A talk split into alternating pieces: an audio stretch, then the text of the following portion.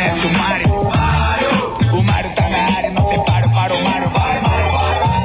Agora, é, nós vamos ter todos o prazer e alegria de conversar aqui presente no nosso estúdio com o pesquisador da Fundação Oswaldo Cruz, formado em medicina, com mestrado, doutorado em patologia humana e presidente da Academia de Ciências da Bahia, professor doutor Manuel Barral Neto. Professor, que bom lhe receber aqui. Tudo bem com você?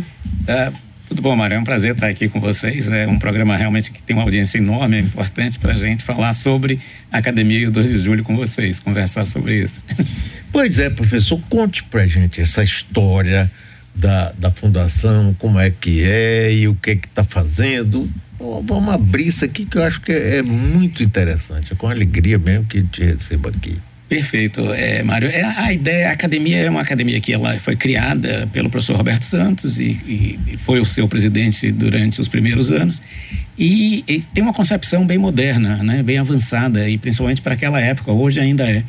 É uma academia que ela, na verdade, é, reconhece a ciência, a cultura e as artes como uh, campos da criatividade humana. Então, não é somente a ciência no sentido estrito que a gente está acostumado, mas as, os pesquisadores em arte, os pesquisadores em outras áreas também são incluídos na academia. Então, são membros da academia. Então, claramente, assim, é uma, uma visão muito moderna de que a ciência ela existe para estar onde o povo está, ela tem que resolver os problemas reais. Então, na verdade, a gente não cria problemas, ou não deveria criar problemas, a gente deveria ajudar na solução de problemas com a ciência. Né? Então, é essa a ideia, quer dizer, a gente precisa de comunicação, precisa de arte, precisa de estar tá tudo isso discutindo junto para que realmente você faça um impacto na vida das pessoas. Então, essa concepção da academia foi uma concepção do professor Roberto, que, que tem sido bastante bem sucedida aqui. Nós temos grandes nomes de todas as áreas na academia, eu acho que é realmente algo que a gente tem que é, começar mesmo a, a valorizar como um, um patrimônio baiano, né? A gente reúne pessoas de diferentes instituições aqui da Bahia e, e, e, com isso a gente não tem assim, uma característica de ser de uma instituição. Então é, é, algo que a gente tem uma representatividade que nos dá a presença de pesquisadores de vários ramos né? e de várias instituições. É, aí já começando bem falando do criador Roberto Santos, meu queridíssimo amigo, saudoso, um dos grandes baianos e brasileiros, figura admirável sob todos os aspectos Sim, mas em que ano foi criada e como é que ela começou a funcionar? É, ela assim, é uma academia recente, ela é de 2012 tem, foi é, criada, né? então tem um pouco mais é, de 10 anos e tem uma, uma característica realmente de que ela vem se consolidando, ela tem hoje 100 membros, é, e tem, é, como eu disse, de vários os campos da ciência, tem, tem nomes muito é, conhecidos em, em todos os campos, as áreas de, de, de tanto da, das ciências mesmo da vida, né, onde estão a saúde, mas também agro e, e os outros aspectos, da biologia mesmo, as questões mais fundamentais da biologia, não necessariamente com saúde.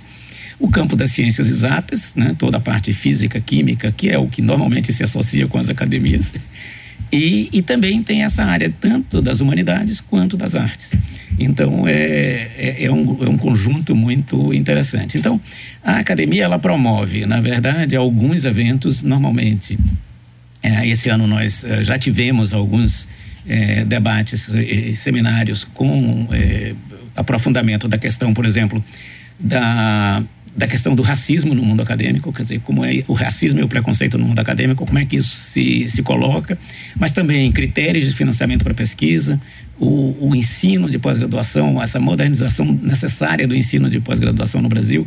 Então, são temas muito variados, porque a nossa academia envolve diferentes áreas. Então, eu acho que é, essa, por exemplo, foram três dessas é, atividades que nós já tivemos esse ano. E agora nós estamos muito empenhados eh, na, no 2 de julho, que a gente vai aprofundar um pouco com você. E no segundo semestre vamos estar muito dedicados a uma série de, de webinários eh, com, eh, em parceria com o Ministério da Saúde, mas também com a Fundação Conrad Wessel, onde nós vamos, eh, numa série de seis seminários, discutir essas questões da desinformação e, científica e do descrédito da ciência.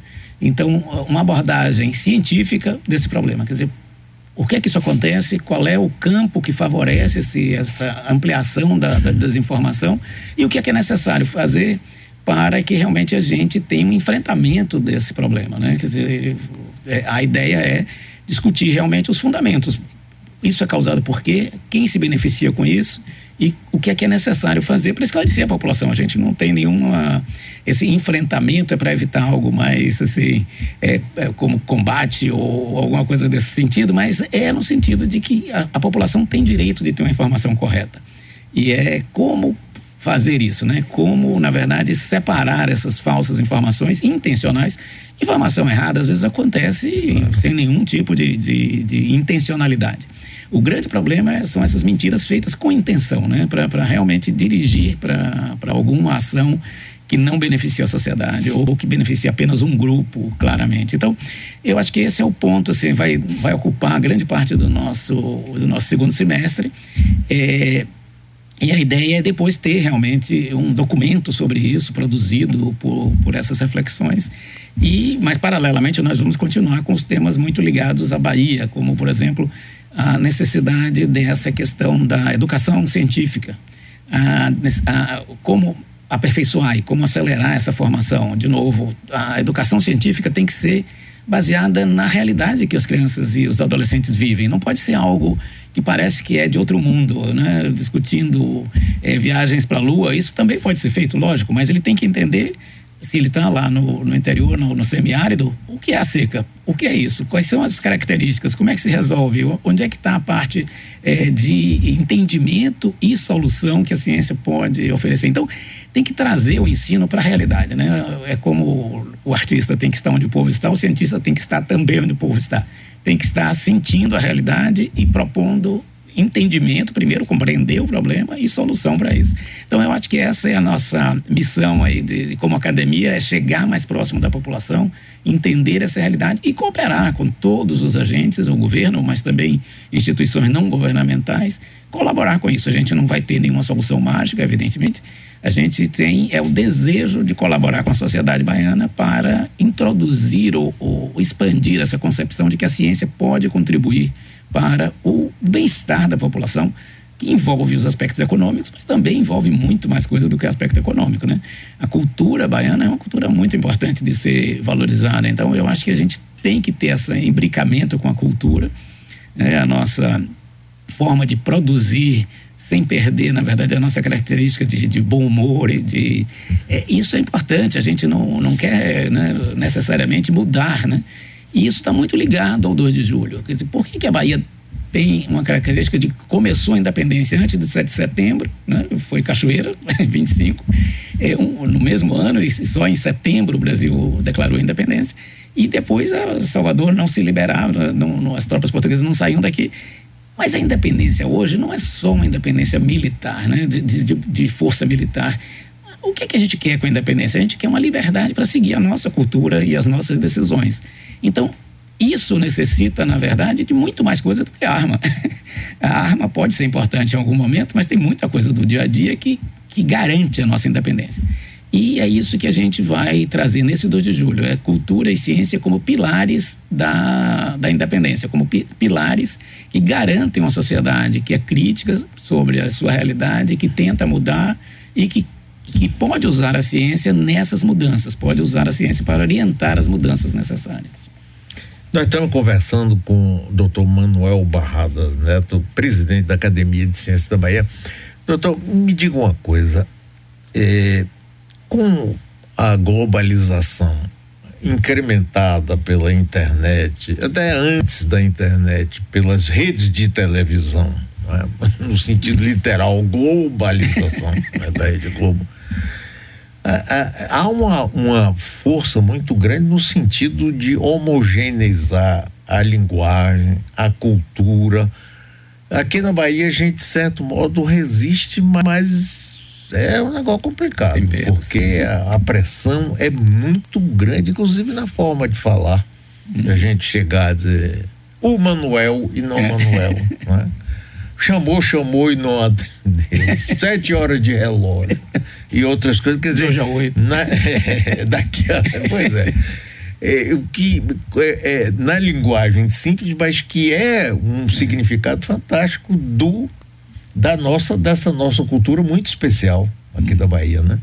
Como a gente pode tentar preservar isso? Por exemplo, aqui no trabalho meu aqui do grupo da Metrópole, a gente faz muita uhum. questão disso, de manter né? de não aceitar até rejeitar assim, como uma forma de pelo menos manter. É, é, eu acho que é exatamente isso, Mário. Eu acho que assim, a gente não deve buscar uma solução impositiva. Né? Agora vamos pegar esse exemplo do São João. Né? Tem tido muita discussão sobre essa questão dos sertanejos estarem invadindo né, o São João do Nordeste, não é nem só da Bahia. De novo, ah, isso acontece por várias razões, eu vou entrar nas mais simples só. Uma delas é que, na verdade, o público jovem quer também esse tipo de música. Então, não é necessariamente algo tão artificial. O que a gente tem que entender é por que, que o forró está sendo. É, assim, não está tendo a hegemonia que teve. Então, ao invés de ser uma coisa impositiva, proibir ou fazer uma coisa desse tipo que, na verdade, não vai agradar a ninguém, é, de novo, é aí é que entra a compreensão. Por que, que a gente está chegando nesse ponto e começar a tomar as medidas para que isso não se expanda. Quer dizer, o forró deve é, é, ser mantido. Eu, sou fã de forró, então na verdade tem um, um viés aí nessa história. Mas é, claramente é, essa, essa é, é, quando isso acontece é um sinal de que a nossa cultura está sendo realmente superada por algo que vem de fora. E como manter isso, né? Os europeus eles é, também têm esse tipo de, de problema. Né? É, as culturas realmente hoje que estão muito em expansão, principalmente há muitos anos a cultura americana, mas agora também provavelmente a oriental, como os chineses e, e coreanos, etc. Então, eu acho que essa é, é, é algo que também, de novo, a gente precisa refletir muito não entrar como um mecanismo de defesa e aquilo virar uma peça quase histórica, manter o forró como muito anterior, isso não vai ser útil, quer dizer, isso pode ser importante até manter isso também, mas o, o ponto mais importante é entender o processo, é saber por que, que a gente está perdendo essa força. E eu acho que, de novo, a gente tem que ter muito mais educação para entender isso e precisa ter muito mais também desenvolvimento econômico. Porque liberdade hoje é economia funcionando e, e cultura né, interagindo com a população. É isso que mantém a, a, nossa independência, a nossa independência cultural. Eu acho que é, é, a mesma luta aí que permanece agora, 200 anos de uma vitória que foi uma vitória militar, mas agora a gente precisa pensar nas vitórias outras que são vitórias da nossa cultura, porque é muito interessante o que acontece na Bahia e chama a atenção. Né? As pessoas que vêm de fora, elas notam que a Bahia tem um jeito diferente de funcionar. Né? De, de, não é, é eu acho que isso a gente precisa entender bem para preservar nesse sentido ativo, né? preservar como uma coisa do futuro e não uma coisa que vai ter o ranço só do passado, das coisas. Então eu acho que vocês fazem um trabalho aqui, eu ouço é, com frequência e vejo que tem realmente você você nota que você está na, na, Bahia você não precisa saber que a rádio é da Bahia porque você nota que é assim que funciona né então eu acho que é, é esse tipo de atitude que precisaria ser feito em outros locais né então é, e aí a gente nota que isso não é só na Bahia o Brasil todo tem essa influência. Ninguém mais fala boletim, agora é só newsletter. Qual é a diferença de uma newsletter é, para um boletim? É. Mas assim, tudo tem que ser newsletter. E aí você começa a ter assim, as palavras todas. Quando a palavra é nova e a gente não tem, eu não tenho nenhum preconceito, a gente tem que incorporar, mas para que substituir uma palavra que existe e que todo mundo usava e de uma hora para outra virou um tabu, assim, não, não existe mais boletim. boletim está ficando com uma coisa antiga e o, e o moderno é a newsletter como um exemplo, né? Assim. Sim, sim, mas é um exemplo que é importante mesmo, eu concordo inteiramente. Veja o seguinte, é, até o fim da Segunda Guerra Mundial, um pouco depois, nós importávamos muita coisa da França, a França que era uhum. hegemônica na exportação de cultura. Depois da Segunda Guerra Mundial, com o fortalecimento econômico, os Estados Unidos passaram a ser é, o país mais forte, mais rico do mundo, e nós importamos de um jeito assim fantástico. Nesse ponto, você vê os franceses, eu sempre falo aqui, eles não dizem nunca Miami como a gente diz, de Miami. Quer dizer, ele lá respeite a minha aqui, não venha não que você aqui contra o Bahia. Mas nós não. Uhum. Eu estava vendo aqui um anúncio até que ganhou um prêmio de publicitário amigo meu mandou.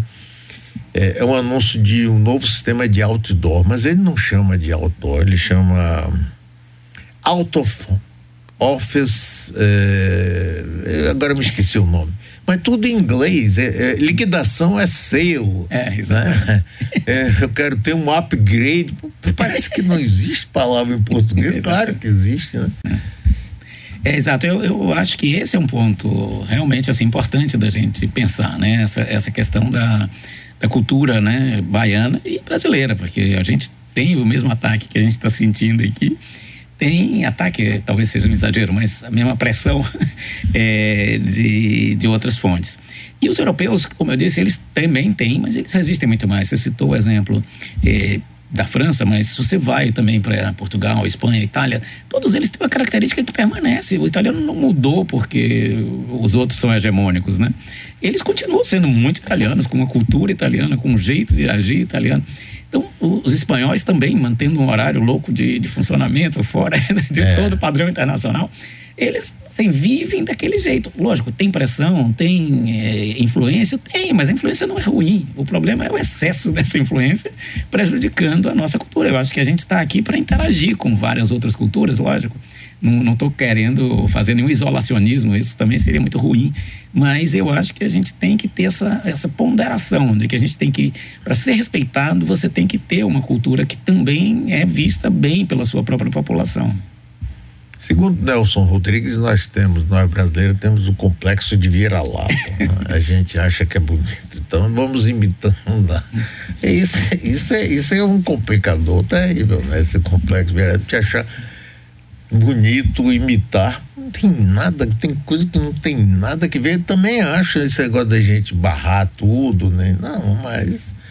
Agora, chegando ao 2 de julho. Professor, por que é que o 2 de julho, que foi importante na independência do Brasil, nunca foi reconhecido nacionalmente como tal?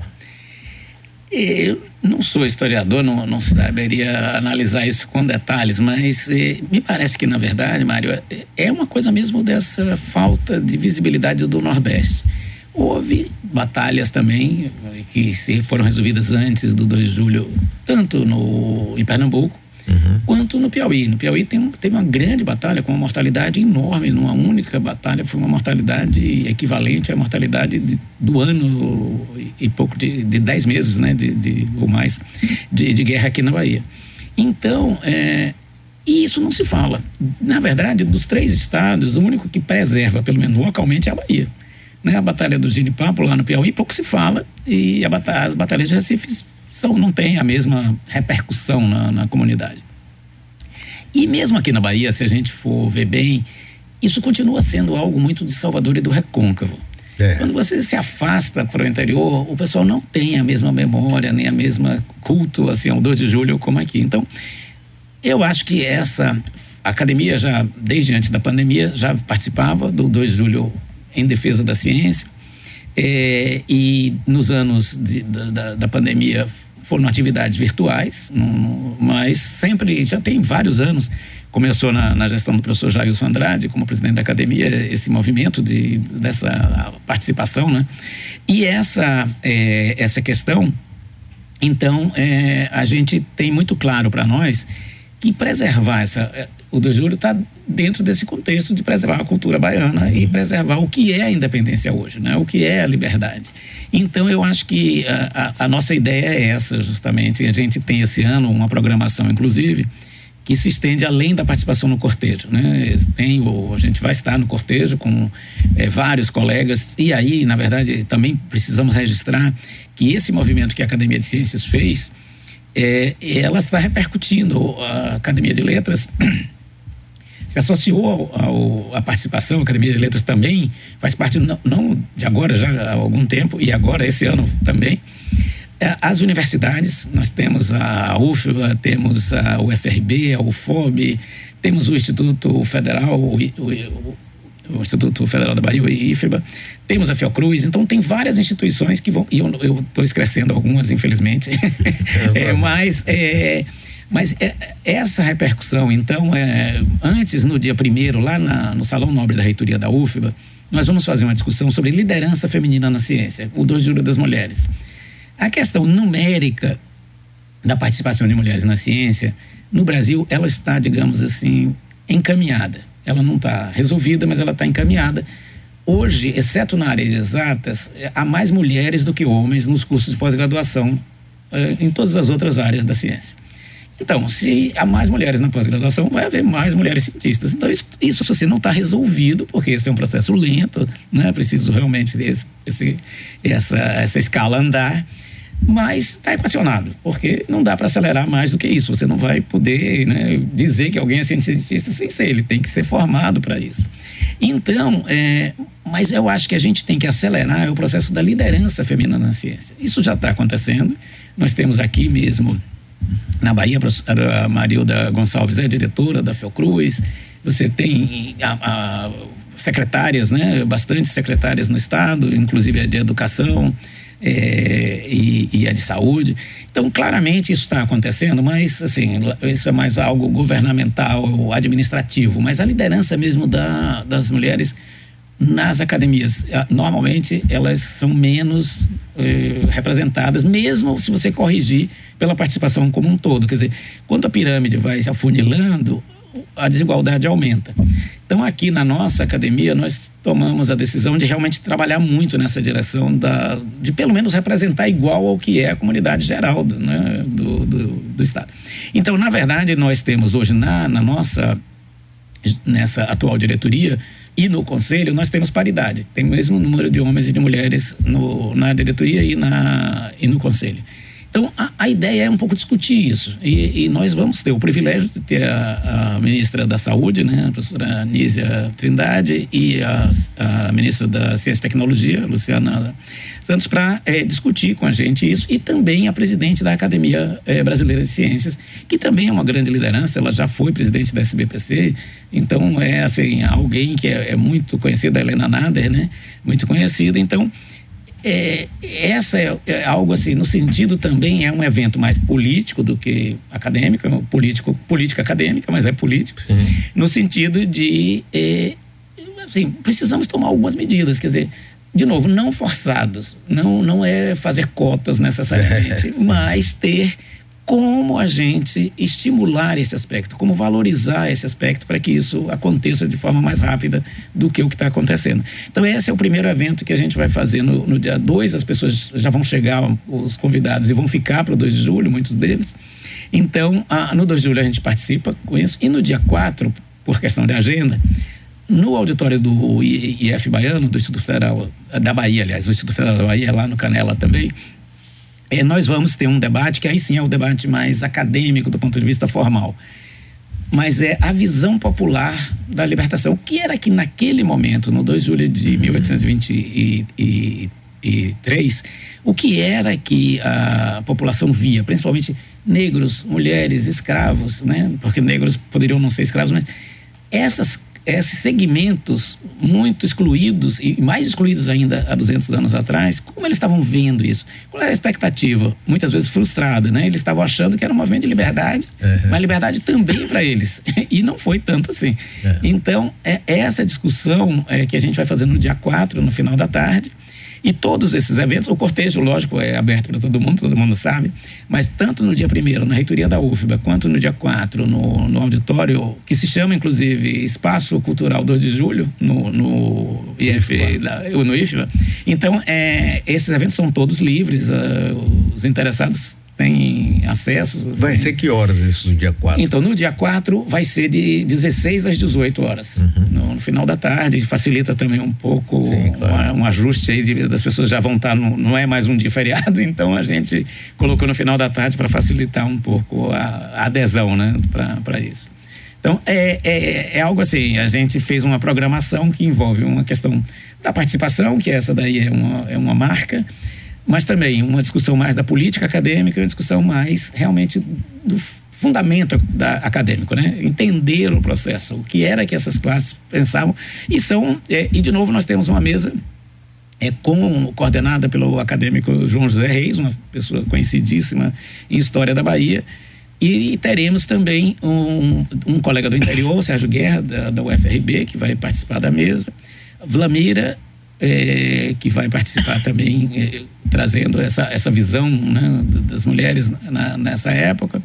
E um professor canadense, é, Hendrik Cry, que é um eu não, ele é um brasilianista, mas ele, na verdade é um baianista, porque ele estuda a história da Bahia. Então, tem muita relação aqui, fala português fluentemente, então o debate. é um baianista. É, baianista.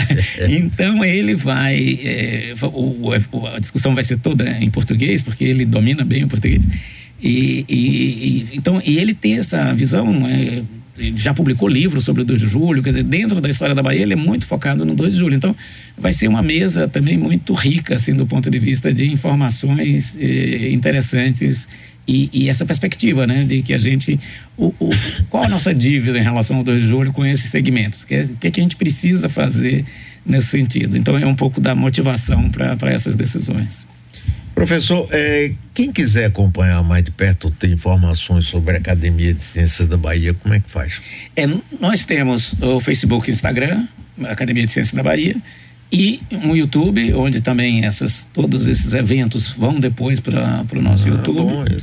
E tem o e tem o, o, a própria página, né? Ciências o nome é um pouco o nome, ciências é, ciênciasbahia.org.br mas assim é. o Instagram é mais fácil Academia Brasileira de Ciências e de lá você chega no, muito bem, professor. Olha, muito obrigado, viu? Foi bom de receber aqui, bom essa divulgação, bom aproximar a gente e a população que está nos vendo e ouvindo aqui do trabalho de vocês, viu? Parabéns e obrigado não, mesmo. Eu que agradeço e, de novo, coloco-se à disposição dessa, a, não a academia, né? Os, os acadêmicos, mas também nomes que a gente mobiliza fora da academia, no sentido de dar essa, eh, esse suporte também à mídia séria sobre essas questões científicas. Bom. Então, assim, dá no sentido de estamos às ordens para ajudar, é, quando necessário, nessa é, visão da ciência sobre alguns aspectos que estão se passando. Então, é, não necessariamente será um acadêmico, porque o nosso papel aí é realmente assim: às vezes a pessoa é muito boa, mas não é da academia ainda, não tem nenhum problema.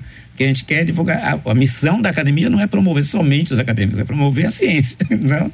É, essa, assim, colocamos isso também à disposição. A gente pode bom, é, ficar, é, dar esse apoio. Acho que faz parte do nosso é, projeto de enfrentamento da desinformação. Ah, legal, professor. Gostei muito, viu? Vou, vou, vou usar isso aí, viu? Muito obrigado. Obrigado, obrigado você aí pela uh, divulgação. Eu acho que é muito Prazer. importante para nós. Obrigado.